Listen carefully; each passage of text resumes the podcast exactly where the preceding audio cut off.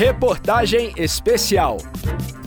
Em 2 de outubro será realizado o primeiro turno das eleições. Todo cidadão brasileiro alfabetizado, maior de 18 anos e legalmente capaz é obrigado a votar. O voto é facultativo para analfabetos maiores de 70 anos e os que têm entre 16 e 18 anos. Nas urnas, a ordem de votação será deputado federal, deputado estadual, senador, governador e presidente. Muitas dúvidas relacionadas ao trabalho e ao período eleitoral podem surgir, não é mesmo? Por isso, preparamos a série de reportagens Trabalho e Eleições. Serão três episódios. Hoje vamos saber o que caracteriza o assédio eleitoral e de que forma a prática pode ser evitada no ambiente de trabalho. Acompanhe com o repórter Daniel Vasques. Recentemente, um grupo de empresários se tornou alvo de investigação da Polícia Federal. Isso porque, por meio de WhatsApp, cogitaram um golpe de Estado. Além disso, consideraram pagar um bônus aos funcionários que votassem nos candidatos defendidos por eles na próxima eleição. Situações como essa, se postas em prática, podem ser definidas como assédio eleitoral, que consiste no abuso do poder empresarial por coagir, intimidar, ameaçar ou insistir em influenciar o voto de empregados em determinado concorrente. A procuradora regional do Ministério Público do Trabalho, Adriane Reis de Araújo, ressalta que outras atitudes também podem caracterizar o assédio eleitoral. Essa prática inaceitável está também associada à invasão da privacidade ao exigir que o voto seja declarado pelos trabalhadores ou trabalhadoras. Ela pode ocorrer por meio de promessas de salários, abonos, promoções ou represálias e ameaças de demissão ou dispensa. Em caso de insistência por parte do empregador ou seus representantes, ele poderá inclusive mentir sobre o seu voto, sem que haja qualquer consequência no seu contrato de trabalho, pois o voto é secreto. O empregador não tem direito de querer saber o seu voto.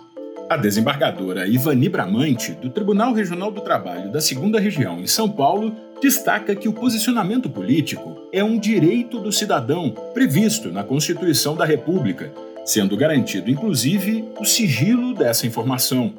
A Carta Federal traz a proteção aos direitos de personalidade da pessoa natural. Dentre os direitos de personalidade está classificada a liberdade de expressão, a liberdade de convicção filosófica e a liberdade política. A liberdade política significa liberdade e direitos de votar e ser votado, de votar em quem bem a pessoa entender e de ser votado, de ser candidato.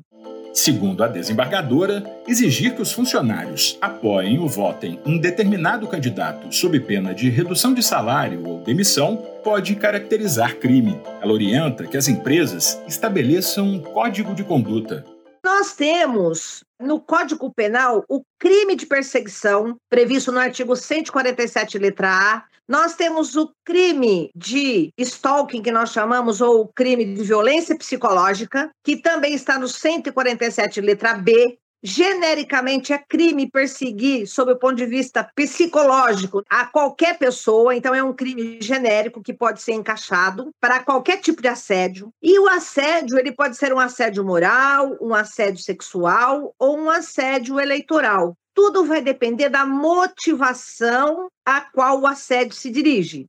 Nas eleições de 2018, o Ministério Público do Trabalho recebeu 216 denúncias de empregados que alegaram ter sido coagidos pelos patrões a votar em determinados candidatos. A procuradora Adriane Reis de Araújo explica que é possível denunciar a prática de assédio eleitoral pelo site mpt.mp.br, na aba Denúncia. As provas apresentadas Podem ser testemunhais, como relato, ou documentais, como áudios, vídeos, fotos, e-mails, mensagens em aplicativos, entre outros. A denúncia ela pode ser sigilosa ou anônima. Ali deve ser contado expressamente o que aconteceu, quando aconteceu e em que lugar aconteceu. Lembrando que o assédio eleitoral por parte de empregadores pode acontecer dentro da empresa ou em situações, eventos ou espaços relacionados com o trabalho.